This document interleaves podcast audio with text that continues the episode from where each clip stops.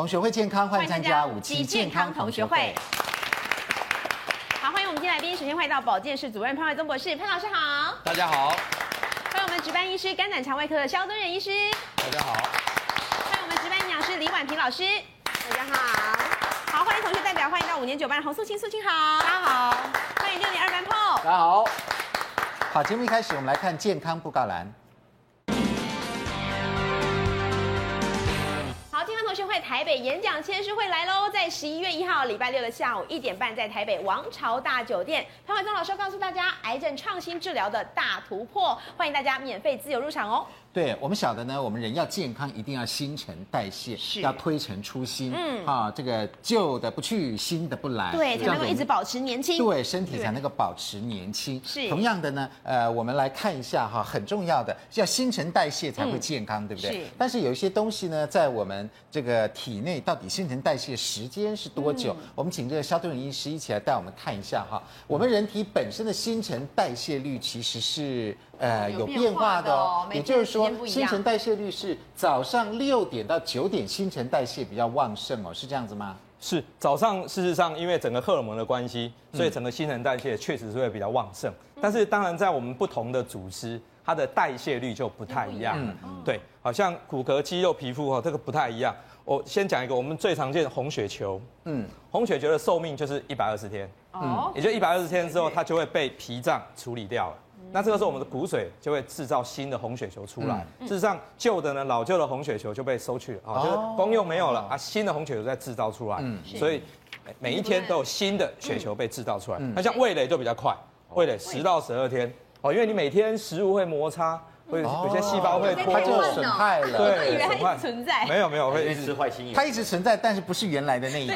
对对对，新旧就代替。它在不知不觉当中已经汰换掉了。对，那像皮肤的话。大概一个月二十八天，二十八天呢？对，可是我们骨骼就很久喽。好，骨头。三年，骨骼也会换呢？会，骨头骨头在对，我们在我们的骨骨头里面呢，事实上有一些噬骨细胞，对，吃掉那个噬，就会把它吃掉，把把坏的老旧的吃掉，老旧的吃掉，也会有一些这个骨质的新细母细胞，它会再制造新的骨质出来。嗯，所以骨头是一个活的东西，它不是死死的，所以它是每天会新陈代谢。那我们人会不会越老新陈代谢越慢？会就是老的时候，这些这些这些也都变慢了。会的，我觉得潘老师广告有一个非常经典的，连不要说这个会，连我们的免疫细胞也是会逐渐会下来，也老了，对对，也老了。哦，所以本来是年年纪大了之后，整个新陈代谢都会变慢。那如果新陈代谢变慢的话，其实有很多疾病会发生。我们大家都知道有代谢症候群，是不是就是我们的这个新陈代谢？不好的关系，嗯。嗯，是我我们人体哦，我们只要讲新陈代谢，除了说刚刚那些细胞新旧代替之外，有一个很重要，事实上是我们的新陈代代谢率是代谢率，二十五岁以后每一年逐渐逐渐下降，真的，对，一年下降百分之一，那可以一年一趴，一年一趴，对，也就是说，我们只要二十五岁的时候代谢率达到最高，例如说你那一年可能是一天可以坐着躺着都不要动，一天可以消耗一千五百卡的热量，嗯，可是过一年。百分之一就降下来，百分之一降下来，这样子。对，因为我们的肌肉量确实是二十五岁以后就逐年的下降，是。而肌肉就跟我们的新陈代谢率是完全成正比。那所以我们二十五岁以后，我们要消耗的热量就要更多了。呃，二十五岁以后，你假原理上更多一点才会维持原来的体重。你假设要维持原本的代谢率，那你就要做运动。做运动让肌肉量维持到年轻的时候的样子。那假设你没有做运动的话，因为你肌肉量减少，你的基础代谢率下降，那你要维持体重就要减少吃。哦，进来的少一点，进来少一点。对，这个就是有些人说，我现在吃的比我大学的时候还少，很奇怪，体重一直上升，没错，一直上升，就是我们的基础代谢率下降。或者是说我这十几二十年。都是这样吃的啊，我平常没有吃过啊，但是怎么一直胖呢？哦，原来是这样，基础代谢率下降的关系，因为肌肉量减少了。对，没错。嗯嗯。好，那所以这边讲了这个所谓的代谢症候群。嗯。哦，我想现在我们的卫生单位呢非常重视这个。因为你一旦得到代谢症候群的话，我们可以预计你以后得到糖尿病、得到心脏病、脑中风的机会，都比没有人的人要增加好多层，甚至好几倍。好，所以代谢症候群是很重要的一件事情。那一般来讲，事实上很简单，这边好像有五个指标，对，很简单。我我们常常讲说这个这个好好像是一个旧的瓶子。好，我我们这个旧的东西讲三高啦，事实上就是三高，是三高加一个腰围过粗。哦，三高再加一个腰围。对，好，你看哈，腰围男生好大于九十公分，女生大于八十公分，就算一项。嗯，那么第二个呢是血压，血压呢收缩要大于等于一百三，或者舒张要大于等于八十，也算一项。或哈，或或或。那么第三个呢是血糖，血糖只要饭前的血糖，空腹血糖大于一百，啊，就算一项，就一项了。对，那再来第四个呢是血脂肪，我们可是我们血脂肪分成两个，一个是好的胆固醇，嗯，哦，各位听众朋友会，观众朋友会觉得很怪，哎，好的胆固醇，坏的胆固醇，好的胆固醇是血管的清道夫，嗯，所以它越高越好，对。可是当你男生小于四十。或者女生小于五十啊，清道夫少了。对，好，那么另外一个是三酸甘油脂，啊，三酸甘油脂的话就是大于等于一百五啊，一百。OK，那么这五项呢，就是代谢症候群的五个 item。那我们任何人只要大于等于三项。啊，要三项，三项，其中三项有的话，对，那你就就被诊断叫做代谢症候群。哦，所以我们不要小看这个代谢症候群呢，想说腰围粗一点有什么关系？血压高一点没有什么关系啦，其实错了，背后面的疾病非常多哈，糖尿病啊、肾脏病啊、高血脂啊、脑中风啊等等等等，还有一个也是跟这个有关的哦哈，说是癌症也是一种新陈代谢病，有这种说法哦。潘老师来告诉我们，这个是真的吗？癌症也是新陈代谢病吗？哦，这个非常有趣，就是呢，呃，科学家一直在找说，癌症为什么会不断的增生啊？哦嗯、那你癌症的这个癌细胞要不断的增生，它首先当然需要很多的养分嘛。对，所以你记不记得当时我们台中荣总这个大肠直肠外科主任王主任来的时候，特别提到说，这个大肠的这个癌细胞长到零点二公分的时候，它就停止生长。为什么停止生长？因为它没有血血液的养分，了、所以这时候它会分泌一个非常重要的物质，叫做血管增生的一个因子。嗯，它会到那个真正人类的血管去接血管过来，就偷接水电过来。所以这个非常重要。所以所以目前我们知道，癌细胞之所以会越长越大的原因，是因为它会分泌一个血管生长因子，这是癌细胞特有的关键。哦，所以那如果说你能够把它断水断电。就是把它的这个血管增生因子封锁的话，嗯，它只要接不到水管上，嗯，那就长不大。对，好，所以因此呢，这是第一个，我们现在目前有非常多的呃癌症的研究，知道癌症之所以会越来越大、越来越多的主要的原因是偷接血管，偷接水管。然后现在也有药物，嗯，封锁住这个血管或掐断这个血管，这就非常有用。好。那你血管上来之后呢？我们基本上在身体里面的血糖，刚刚我们肖医师也讲过，我们是维持在空腹血糖是一百，对，甚甚至我们饭后血糖也不能太高。如果太高，糖尿病的话，细胞浸在血糖里面的话，细胞都会死掉。嗯，所以在固定的血糖范围内提供的时候呢，大家就是自由的拿，就是所有的细胞，比如我是正常细胞。你是癌细胞对，对，那我们大家就自由的拿，我们各取所需嘛。嗯，那我如果收到我的这个葡萄糖够了以后，我就不动了。对呀、啊，我就我就不会动。可是他不是哎，他是很糟糕的事呢。一直拿。他他拿了以后呢，他偷生，他很他很贼。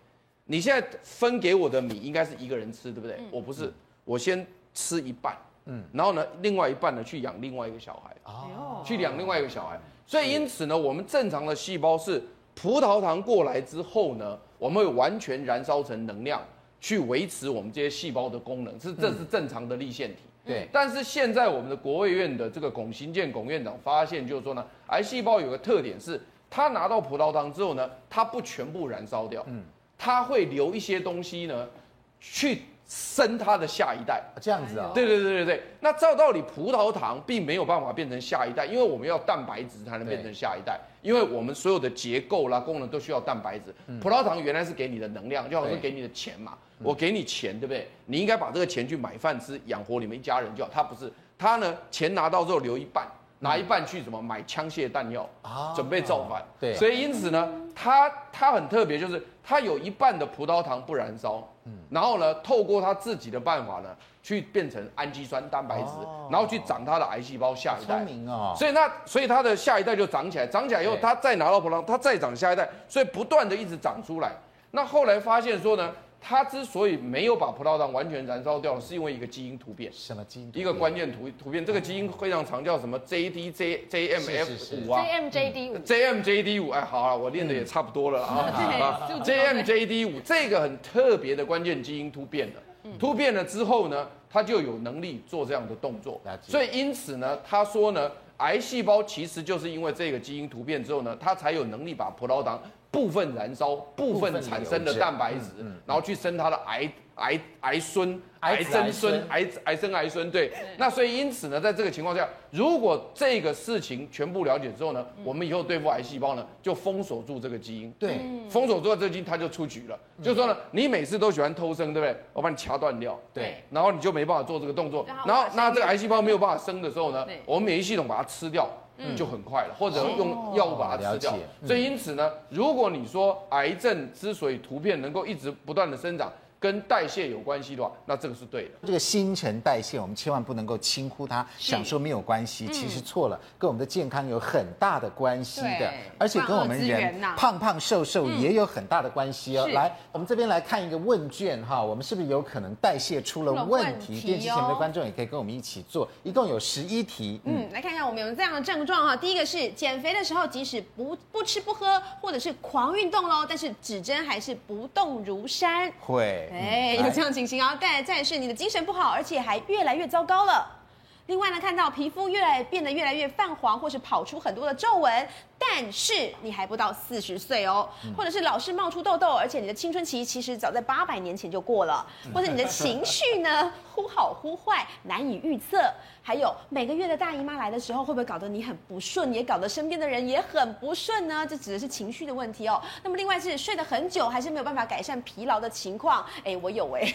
好在觉得自己是不是常常疲倦不堪？不管怎么样休息都是还是好累的情形。还有是否老是瘦两公斤、四公斤、八公斤之后，哎，没多久瘦掉的体重又再这么复胖回来了呢？这个很多人都这样，很多人哈、哦。对。然后或者是你每次减肥都减的是越减越胖，然后越来越没有效。了，然后另外甚至已经有代谢症候群的五大危险讯号，像是大肚皮啦、高三酸甘油脂或是 DHL 低啊，好好胆固醇很低之类的，然后还有高血压以及空腹血糖过高的情形。对，这十一个问题，我们有以下的症状吗？我们来看三位呃两位同学的，来先来看素清的有。痘痘的问题，嗯，情绪的问题，还有体重的问题，体重的问题就是会复胖，然后越觉得没救这样子，越减越肥。我四是最明显，四是最明显。对啊，痘痘啊，就是不知道为什么青春期真的是八百年前就过，但是他就是还是很按照他的自己的规律在长，他有自己的生长周期，是不是内分泌的问题？没有，有一次真的很那个，有一次就是有一个皮肤科医生嘛，就跟我坐在一起，我跟他说。哎、欸，我本来一开始很骄傲，我说真的很讨厌的，这青春都那么远了，还在长青春痘。然后那个医生就这样子，华姐，哎、那个是成人痘，所以成人也有成人痘啊，不是青春痘啊。他说，嗯、呃，那那是成人痘，所以大家跟我一样不要误解，你青春期过了八百年还在长痘，那叫成人痘。我大概四十岁的时候，脸上长了一颗好大好大的痘子，那是最后一颗成人痘。那后来就从来就没有再长痘子了，那完了吗？我连成人都过了，老人就变老人痘了，这皮肤洁白如稀，女性荷尔蒙又分泌过旺盛，对不对？对，这样。然后另外，我觉得九跟十是我这一次，我以前真的都有这个问题，就是瘦了之后会胖回来，然后越减都会越胖，所以我这次就自己采取完全不一样的减重策略，一个月哦，我一个月让我的体脂肪啊、体脂率哦，从三十三。掉到二十六。哦，厉害！体脂肪哦，体脂率，体脂肪，知道吗？对，因为他这还特别去找了一个个人教练呐，所以体脂率下滑的非常大，而且我的肌肉还多一点点。所以现在还出书了嘛，代谢率还升高。所以换句话说，可能素清有某些方法是。大家研究。素清来，其实素清呃，我们节目做了现在大概一千两百多集，素清始终胖胖瘦瘦，胖胖瘦瘦，现在是瘦的，请看 VCR，请看 VCR，不要再请看 VCR，对，而且要健康瘦，对。不对？应该是有一些不错的方法，以后我们会请素清教给大家。来，这边是 Paul，是运动精神不好，情绪疲劳，休息越减越肥。哎，你这个题目。都有很多，对，而且我发我我本来以为我没这个问题，因为我想说减肥是永远都在减的这个运动，因为永远没成功嘛，对不对？所以永远都在减。但是问题是，后来我发现其他旁边很多人都跟我讲说，哎，破，我发现你最近越来越杂念。越来越啰嗦，然后有时候情绪起伏很大，忽然这样，忽然暴怒，然后忽然又忧郁，然后后来还会哭，迈入某一个奇。对，然后就觉得说很怪。第一个碎念，这个情绪起伏波动很大。第三个明明人家在搞笑，看那个综艺节目还会哭，这样就感觉情绪来了，就觉得非常非常的奇怪。而且甚至我最近也常在运动，而且每天运动，我是每天哦，真的，每天做那个照那个上面那种指针不动如山视讯上面的运动，基本上都一模一样做，但我体重永远都维持在，已经做了三个月了。维持在六十八公斤，体脂率二十二，永远没有一丝一毫的跟动。但还好你有动，不然可能会在七十几公斤。对，我在想说还好有动，要不然是不是以后要往上突破七十？所以这一点是可能。你要看素清的书，的几月 来运动？没有开玩笑的。不过我觉得哈，你这里面都症结是哪个呢？会不会你晚上的夜生活太频繁？因为都是疲劳，所以造成精神不好。然后精神不好，因为你睡不好嘛，起来还是累的。就是说你现在年纪会不会已经不能熬夜了？但是你还是熬夜，所以你休息再久也还是很累，造成疲劳、情绪什么连接在一起。就有一个疲劳在这边，因为我们已经过了那种所谓熬夜可以对可以不会累的状况，过了那个。因为以前一天半天就好，现在是一个礼拜都不会好。对然后呢，你恶性循环又都累了就想吃，然后吃了就不要运动，然后这样一直恶性循环一直，所以要把那个源头减掉，就是熬夜跟不要疲劳，还有。酒喝对，你忘了肖医师刚讲，你的现在的基础代谢率比年轻的时候已经差很多。以前三罐啤酒，现在半罐就不行了。真的吗？真的。好，所以观众朋友，你有这些问题吗？这个有两个就有那个。对啊，医师是说啊，有两项就表示我们新陈代谢都超过，你看四个，这都超过了。我勾勾也有四项，我刚偷偷勾我也有四项。所以换句话说，可能人人都有或多或少的新陈代谢的问题。那究竟新陈代谢要怎么办呢？还是有方法的，是从食物方面是可以摄取的哦。好，听说这个姜黄素是不错的。姜黄素是什么东西呢？广告回来就告诉你。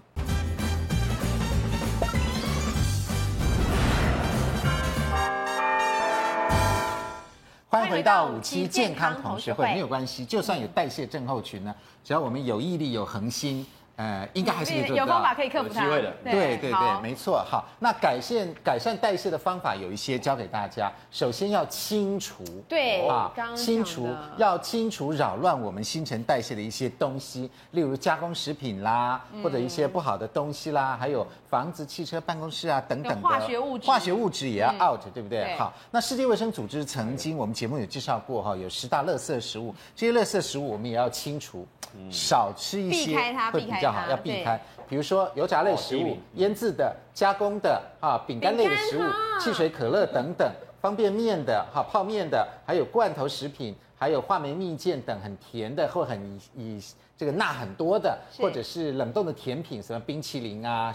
啊，还有就是烧烤类的食物，这十大垃圾食物呢，如果我们少吃一些，嗯、相信呢，对于我们清除这些这个新陈代谢所引起的不好反应是有帮助的。好、嗯，那这个肖医师来告诉我们一下哈。那另外呢，我们这个避免的身体负担、改善代谢方法，还有要还原，还原清除。我们知道啊，还原是什么呢？我们要还原什么东西？Okay. 我跟他多吃一点哦，自然能够强化荷尔蒙的自然新鲜食物。哦，自然天然的，天然的，而且要还原饮食中缺少的关键营养素。哦。还原是指的是这个，对对，还原关键营养素，我们要越自然越好，好，不要太过加工食品，好。所以以水来说的话，我们在在做减重的时候，其实喝水是很重要，真的，对，因为喝水大概第一个，我们任何的体内的氧化还原作用都要在水里面进行嘛，嗯，所以水是很重要的溶剂。水只要足够的话，它整个代谢的反应会比较顺畅。是 OK。那另外呢，在大概三年前，好，美国大概有一个医学中心做了研究，他说，假设在减重的时候呢，你能够在三餐饭前喝五百 CC 的水，那两餐中间再喝一点水，这样一天能够喝到两千一百 CC 的话，那么。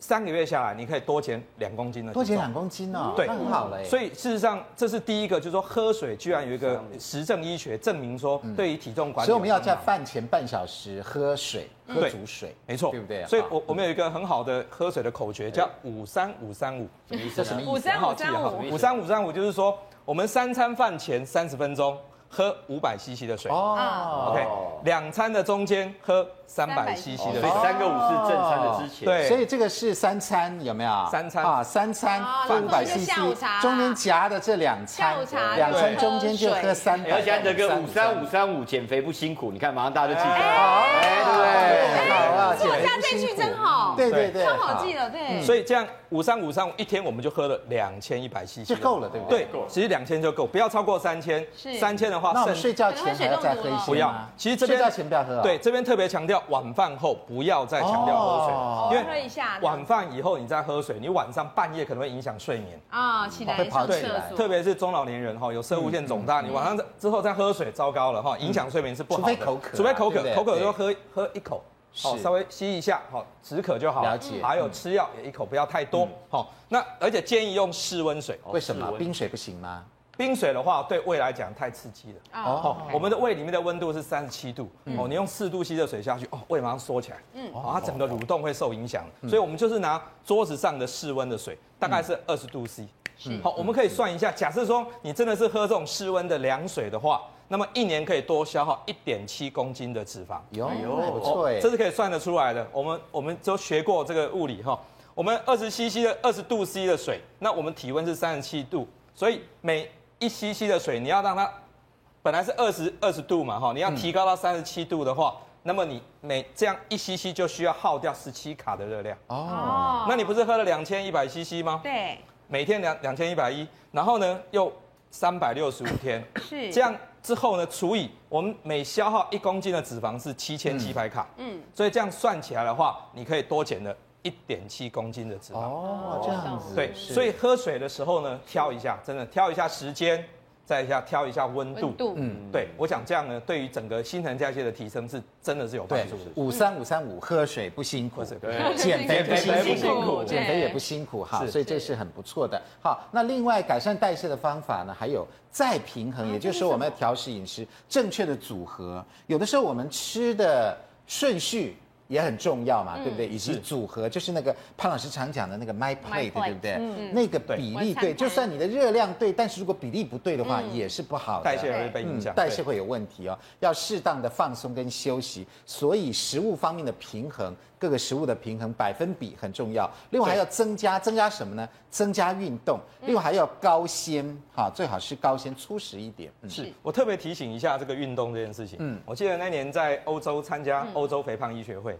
那么有一个瑞典的医师，他就做了六个人的研究，可是那六个人是很清楚。他们是在运动的时候呢，身体的血管被摆了导管进去。哦，运动大概到三十分钟的时候，事实上新陈代谢率就达到最高点了。真的，你之后再三十分钟，即使运动了一个小时，它也不会再上去，就维持那个就到顶了。对，三十分钟就到顶了。所以为什么大家都讲说，一次运动最好能够一次要持续半小时，要不然比较没效。对，它就达到一半，等于爬爬半山腰，代谢对代谢率就没有办法达到顶端。那我们如果是只是慢慢走散步三十分钟呢？有效吗？心跳没有快起来，效果是不好。哦，要心跳快一点。所以我们说要中等强度的运动，不能太弱，也不能太激烈。所以偶尔要快快走这样子。如果是走路的话，快走事实上是最好的减肥运动。快走。对，所以一次三十分钟之后，代谢率不是达到顶了吗？你休息的时候，代谢率会立刻降下来。嗯。可是没有多久。立刻代谢率又提升了，真的。而这样的代谢的提升呢，可以持续六小时。六小时哦，不错。对，所以说一次的运动可以燃烧脂肪六小时，我想不错。睡觉的时候都会偷笑。对，睡觉也还在燃烧脂肪。所以我们不要觉得很沮丧，好像运动瘦不下来。但是其实它还是会燃烧脂肪，对，嗯，但是呢就是要小心，绝对不能因为运动完之后啊好饿就又多吃一块蛋糕，那就破功了，那就破功了，对，要忍住，要忍住了，对对，没错，千万忍住哈。所以这个是改善代谢的三个方法，所以有再平衡增加跟这个高的部分要吃到初食的高纤哈。接下来我们请这个李营养师哈婉萍来再告诉我们哈，那实际上我们进到食物的领域的话，是不是有哪些食物能够促进我们新陈代谢？的呢？好，但是我们来看一下哈，这个海藻类其实最主要就是它含有这个碘这个物质。我们在国民营养调查哦，第二次的国民营养调查，我们就发现，其实我们这个年龄大概生育年龄的女生哈，很多这个碘其实都已经在 borderline，就是已经快要不足的一个状况了。Oh. 对，那因为而且现在是因为跟肖医师刚讲这个甲状腺？是控制我们第一个代谢的重要的器官有关。所以你知道，其实再来就是我们现在压力大，所以很多人他可能甲状腺就已经在那个。其实甲状腺你可以直接甲状腺素就是看到它这个。呃，不对，你也就叫做甲状腺低下。嗯、可是其实你主数，比如说像我们刚才不是有个代谢症候群的一个表格吗？嗯、很多，其实你有很多的那个些现象，就已经可以称为就是甲状腺不足的现象了。哦、所以我们其实哈，在这饮食当中，一定要提醒大家，碘是可以帮助我们甲状腺维持一个正常的一个状态啊。嗯、那所以海藻类的东西啊，这其实就是非常好的一个来源。嗯、但是如果要提醒大家，有些甲状腺机能真的太亢进的人，没有服药的时候啊，嗯、那因为服了药，其实基本上就已经把那个调节过来了，对。对所以，如果在没有服药状况之下，可能就要去注意，这个就不可以天天吃这样子的一个观念啊。那在其实牡蛎啊，这牡蛎其实最早它就是一个这个锌，对，锌其实哈这个。它不是只有对男生好，因为大家第一个反应都是对男生好，但是其实啊，它最主要就是我们所有的一些生理机能哦，比如说糖类、蛋白质、脂肪哈，或是你要合成肌肉，好，你其实都需要这个矿物质锌。所以当你比如说这个锌不够的时候，你就算你吃了很多东西，可是也合成不了足够的肌肉的一个量的状态哦。那只是说，因为牡蛎有一个麻烦，就是说，因为你知道重金属污染的关系，所以就是这个来源要选好。对，你说慎选，其实讲实话，连营养师都不知道怎么慎选了，因为你又没有实验室，对不对？你要怎么检查，对？不对？有点难哦。那，我们来看洋葱哦，就是说，主要就是它的一个含硫化合物啊，可以帮助我们的代谢啊。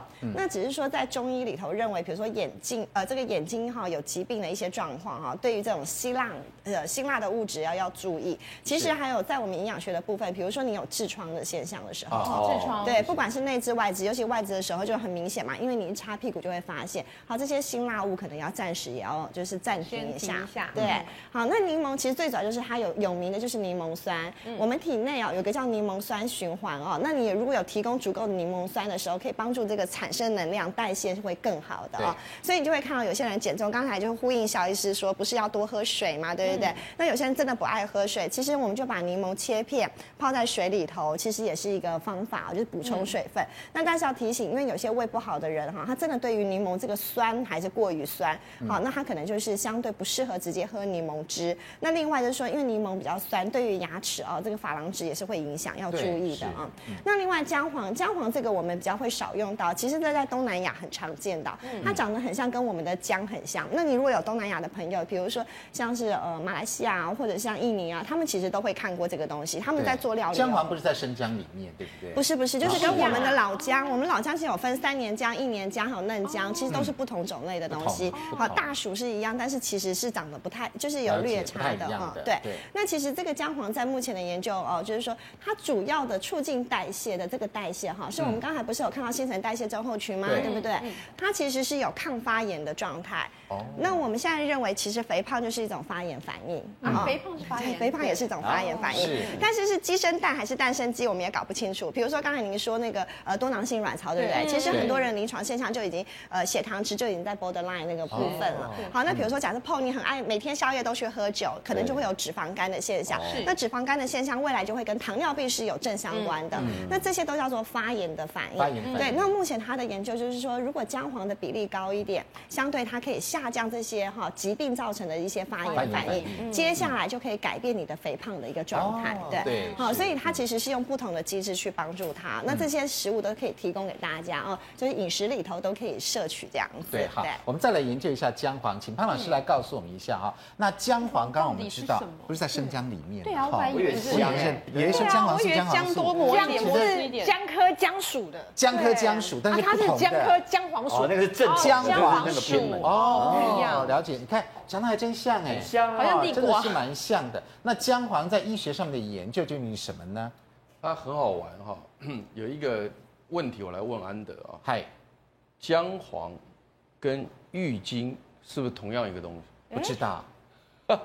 郁金一定不是郁金香嘛？对，其实写是中药，其实很好玩啊。其实这两个都叫中药名，对，叫中药名。所以呢，其实当你在讲姜黄或郁金的时候，你不是在讲这个植物啊，你是你是在讲中药，是中药药典里面有提到这两个药。对，就好像我举一个例子，你就懂了。陈皮是不是橘子皮？陈皮是是橘子皮做的啊？对，对啊。那这个我就安德很聪明，就对了。就是说呢，陈皮是橘子皮做的，对，但是陈皮不等于橘子皮，不是橘子皮，对对，它不等于，但是是它做的，它做出来的。好，那在中药里面呢，有两个药，一个叫姜黄这个药，一个叫郁金这个药，是两个中药。这两个药呢，都可以从姜黄来做。哦，这样懂了吗？所以姜黄是一个植物，但是这边的姜黄跟郁金却是药名。药名。那你可以，你其实从它的那个呃古古老的典籍可以看得出来，就是说呢。如果你把这个姜黄做成了姜黄这个药，虽然这两个名字一样，但是已经不同东西了。变成姜黄药的时候呢，它这个性是温的，性味是温的。温。但是你如果从姜黄做成了郁金这个药，嗯，这个东西是凉的。哦，这样子。哎，对，属性是凉的。所以因此它在用药的时候呢，用姜黄药跟用郁金药的时候意义不一样。嗯。但是今天呢，我们在节目里面讲的时候，我们不讲药。对，我们讲什么？我们讲食品。对，所以因此呢，这个姜黄是一个食品，是就是一个植物。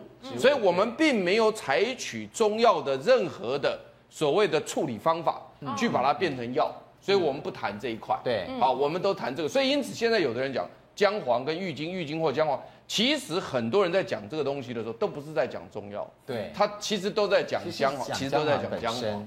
那这个姜黄非常有名的是原因，是因为呢。它所含的一个物质，这个物质它是一类，有点像什么呃，这个什么贝塔胡萝卜素那一大类，大类一大类，然后里面很多东西。那这一类的物质呢，叫姜黄素类的类，很多里面很多哦。姜黄素类的东西呢，赫赫有名。嗯，为什么呢？因为印度的国宝就是姜黄素，因为他们有研究，就印度人哦，其实他。之所以癌症得的比西方国家来的少，真的少，对，少，比西方国家来的少的原因是因为呢，他们大量的吃进了姜黄素。我们现在目前在市面上买的那个咖喱块，像这种咖喱块，看一下，嗯嗯，这种东西。其实所含有的姜黄素是有限的，有限。原因是什么呢？因为它里面调整了非常多的油脂，对。然后甚至有的人放了什么香料，对。也就是说，它并不一定放日本的佛蒙特，对对对对对，它不一定，它不一定很乖的放进很多的这种姜黄粉或姜黄，对，放姜黄粉。所以因此呢，你吃到它的时候呢。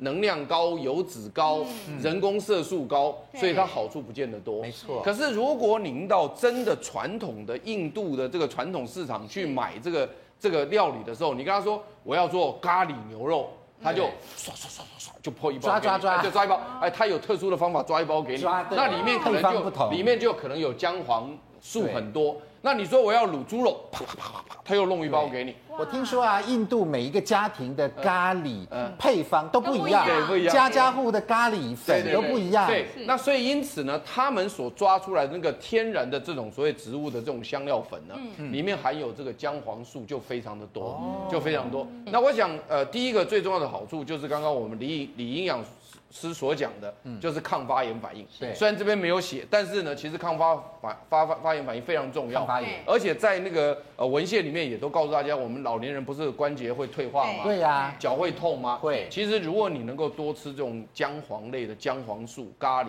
哈，其实对抗发炎很有效，非常有效。它说不定会降低你吃。那个啊，所谓止痛药的量哦，所以这个我们在我们的健康同学会有讲过，对，所以这姜黄粉就非常的好，所以我们也鼓励大家能够吃新鲜的这个姜黄粉这个食物啦，食物把它放在你的那个啊煮煮菜的配料里面都非常的好。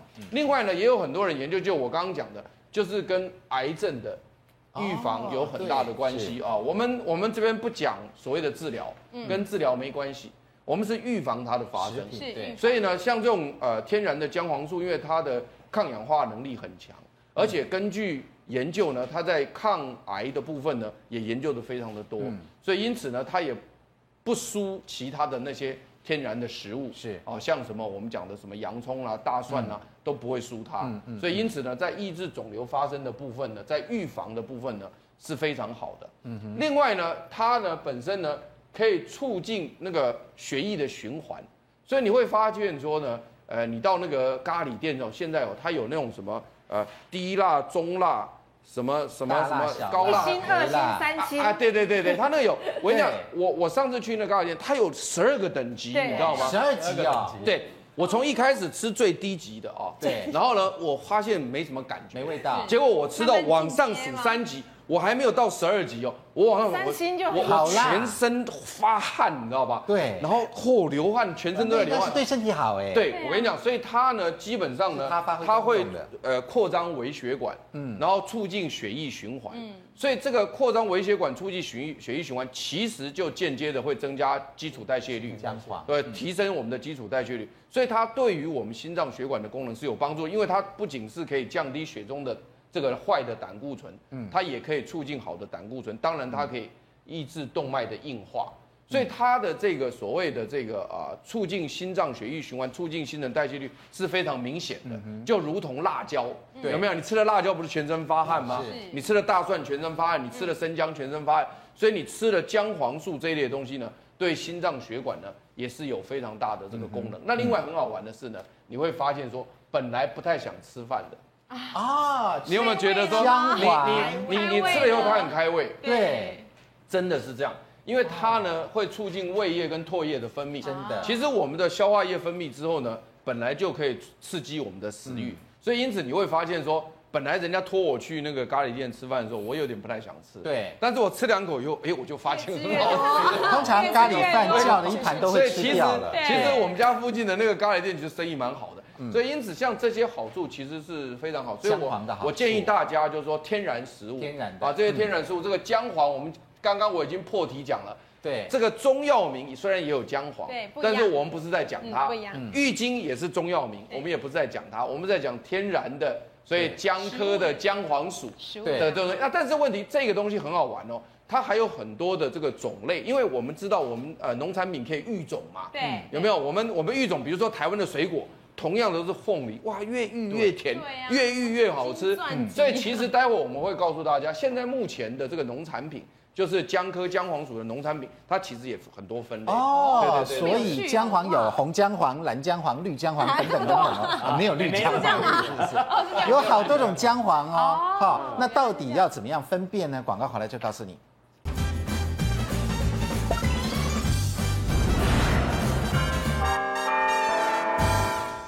欢迎回到五期健康同学会。好，我们知道这个姜黄的好处，姜黄素的好处。那事实上呢，我们知道姜黄有的时候是从这个诶咖喱里面得到的。哈，但是我们仔细看一下，在我们手上这个是姜黄粉，好，那这个是咖喱粉，两个颜色就不一样了。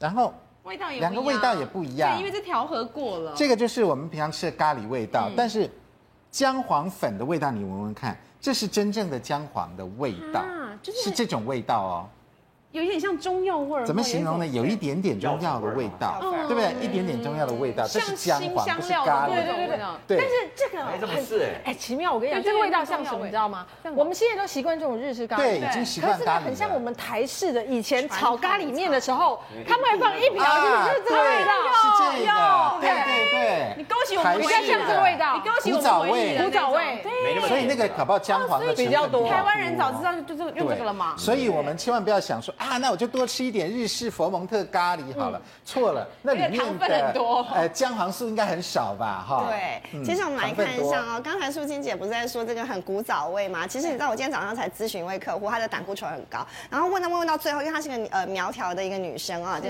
呃五十几岁，然后后来她就问我说，营养师。你觉得咖喱有没有问题？我说啊，我说我终于知道你的胆固醇高在哪里了。因为其实我们来看呢，因为你看这边有一个哈，食用油脂是牛油啊，这个是。某个牌子的日本咖喱块，对，然后再来你看棕榈油，这三种脂呃这种油全部都是饱和性脂肪酸的，所以就会造成它的胆固醇增加，而且是它成分的第一个哎，对，所以就是因为我们的成分其实是照这个呃量的高低去排嘛，所以这三个就是它主要的油脂成分。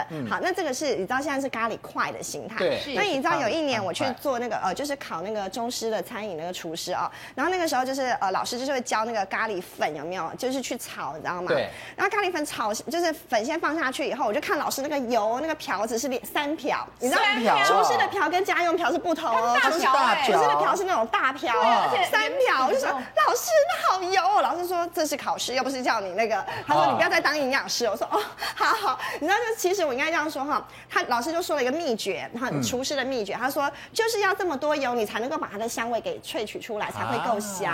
对，对，那真的是满是生香。但是问题是，然后就是以我们营养师的角度看，我想说，哇，My God，怪不得就是为什么就是好要提醒大家，就是说吃咖喱要注意。对对，而且加而且吃咖喱最主要就是食物很单调了，有时候可能就只有一个咖喱，一点点的烩饭就这样子。对，好，那再来我们看其他的是我们依照这个成分来看，那它这个有姜黄吗？这只有咖喱粉在这里。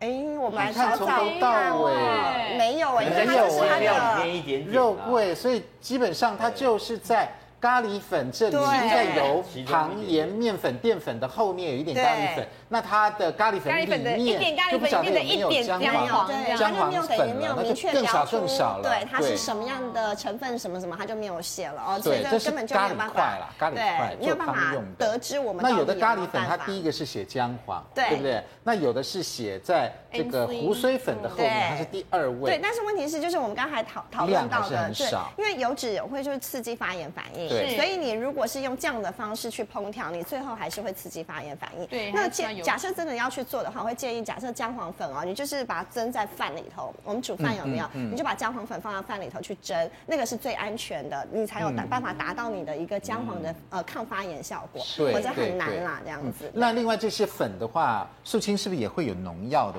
问题？是因为最近几年呢，其实越来越多研究会跟大家说啊，香辛料就是厨房里面给你最好的解药，所以大家好流行。可是后来有时候我看那个海关的通关的，对海关那个边境检查，这个偶尔还是会出现香辛料的名字。辛香料对，尤其印度啊什么地方来的。所以就说，如果在选这些香辛料，你本来希望成为身体的解药的同时，你要注意它是不是有没有农药农药残留。哦，嗯，怪不得现在有做成保健品啊，就是姜黄有做成保健品，避免这些危险。那潘老师来告诉我们，刚刚有讲到哈，姜黄这里面不是像我们想象很单纯，就是这样子，它有兄弟姐妹耶。对，所以就是你姜科姜黄属下面还有种，就界门纲目科属种，所以不同种。那我来考安德哦，你看哈，这个地方有所谓叫做秋姜黄，有所谓的春姜黄，春姜对对对。那我请问你，秋姜黄跟春姜黄怎么分？没有办法分，采收的春天长的跟秋天长的，所以它是它是这样，不是在秋天开花的。叫秋姜黄，在春天开花的叫春江黄，所以你知道我昨天晚上练多少书了？我至少我至少把郁金跟姜黄都搞清楚了。对。对，但是呢，现在就是说呢，不不论你是在哪个季节开花的东西，它出来的那个颜色不太一样。你比如说以春姜黄来讲，它在春天开花，对那如果你把它的那个根拿出来切片的话，它偏黄。哎，对，它偏黄，它偏黄黄。然后你把秋天开花的姜黄的这个根挖出来看它。它偏的有点橘，橘有点橘，有点橘，对。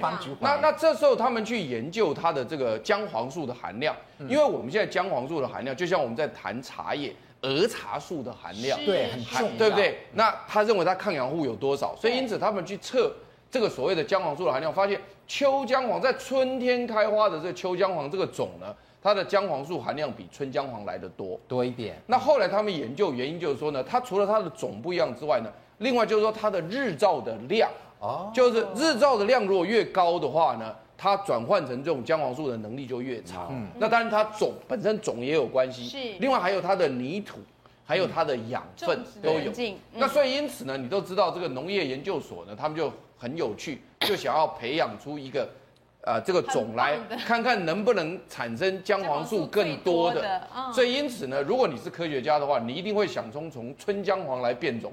不会用春姜黄来变种，对对对，因为秋本来含量就高，秋多，你不会去用一个小的去变种，所以因此他就用秋姜黄去产生变种以后呢，结果呢发现呢，它可以变种之后呢，从秋姜黄做成的变种的红姜黄呢，它的姜黄素可以达到四千五百毫升，哦，这么多，所以再多十倍哦，这是红姜黄的由来。对，现在目前呢，在冲绳，就日本的冲绳啊，哦，这 Okinawa 的位置呢，他们的农夫呢。啊，育种出来这个红姜黄呢，种出来红姜黄，对对，那它的这个这个根的这个颜色呢，又又比秋姜黄来的红，对，那它的这个含量呢，就是姜黄素的含量呢就越高，被叫做姜黄素之王。对对对，所以现在来讲就是说呢，如果你要吃这个咖喱的话呢，要加这个姜黄粉的话呢，那应该要跟那个卖商讲，哎，麻烦哦。冲绳的红姜黄粉加一点，放多一点。对对对，你说如果你是卖我秋姜黄或黄姜黄呢，要按比例下降这个钱数，就是同样是姜黄，对对对，同样红姜黄哦。对对对，你不像你不像以前哦，你不像以前我们请那个那个那个。孙安迪，嗯，孙安迪每次都喜欢来什么那个西藏红花，藏红花，藏红花，对对，他也在讲说这个红藏红花看什么种类，然后它里面的量才高，有没有？有。那以前他常常，而而且他还从口袋里拿出一包说，啊，这个很这个是最重要的，然后我就让他不要带回去，我直接带回家。那另外像他们以前在介绍洋葱的时候，他们有所谓的白洋葱，嗯，对不对？然后什么红洋葱、黄洋葱到什么紫洋葱有没有？那他们就讲说，哦，这个紫洋葱。里面的什么这个这个含硫化物特别多，有没有？所以因此呢，农产品都会有这种现象。对，就在改良过程当中，它会产生一些变化。所以目前来讲呢，依照我们的资讯的了解呢，在冲绳的这个红姜黄呢，它的姜黄素含量而且跟那个日照日照有关。可是你知道为什么吗？其实我以前就想，为什么？因为日照的差异会影对，为什么会影响吗？因为它它的植株还是在楼上，植株在上面。重点来了，因为以前呢，我们在讲这些植物里面的自我保护元素，就是这些植物化学树类的东西啊。我觉得吴彦荣常讲一句话，他说这就很像植物在抵抗外物，就很像它的防晒。因为比如说，你想想看，我们人被太阳晒久都快死掉了，那植物怎么抵抗这些这么强大的自由基？这是它的防晒剂。太阳越大，它是不是防晒要涂越多？哦，所以我就想说，难怪大量日照养分能越好，抗氧化能力。对，它必须把自己培育的更强，所以它会产生更多的抗氧化剂。嗯嗯，了解。那我让我想到仙人掌，仙人掌应该也很好哦，应该可以爆表，对哦，值得我们研究哈。所以这是为什么这个红姜黄。比这个春姜黄跟秋姜黄，刚潘老师讲的，它的这个姜黄素含量多的关系，哈，那也是日本的这个 Okinawa 这个地方，你看日照多嘛，哈，然后这个环境种植的环境多又比较高温，所以能够这个研发出来有这个红姜黄含量这么多的。原来姜黄有这么多种，对，所以当这个呃红姜黄变成保健食品的时候呢，可能也是这个日本的。对不对？从日本来的可能会这个含量当中，这个红姜黄的元素会比较多一点。哈，我们来看看这边还有黑姜黄、黑的紫姜黄、白姜黄啊，这个是红姜黄。白姜黄好像我们那个姜哦，对，它就一般的姜，对，因为毕竟它还是同一颗的，长得还是差不多啊。兄弟姐妹虽然已经远亲了，但是还是差不多。可是不一样啊！你看野野姜花也跟人家同一颗啊，野姜花也是跟人家不一样。可能野姜花有别的好处啊。野姜花煮那个汤好吃，就可以变成歌曲来唱。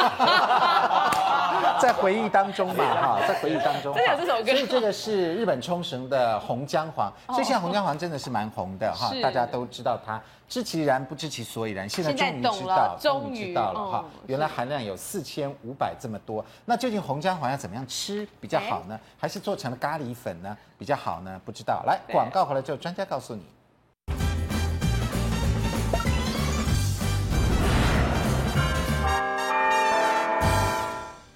回到五期健康同学会哈。关于这个夯的这个保健食品，现在这个红姜黄终于知道了，对，终于解谜了，解谜了，知道它是怎么一回事了。所以换句话说，这个是蛮高单位的姜黄素，对不对？抗氧化。那肖医师来告诉我们一下，那是不是人人都适合吃呢？那我们吃红姜黄的时候，是不是有什么样特别注意的？什么呢？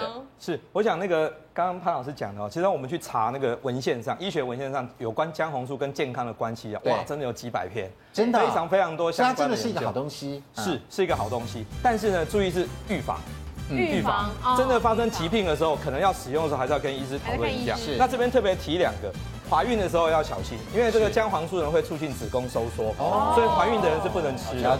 那第二个，目前呢，在就近这个乳汁里面会不会含有这些姜黄素呢？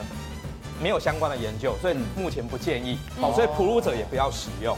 那除了这两个以外，我们一般人是 OK 的嘛？对，但是呢，其他你脚已经是疾病了，就是说你有膝肝，你有 B 肝。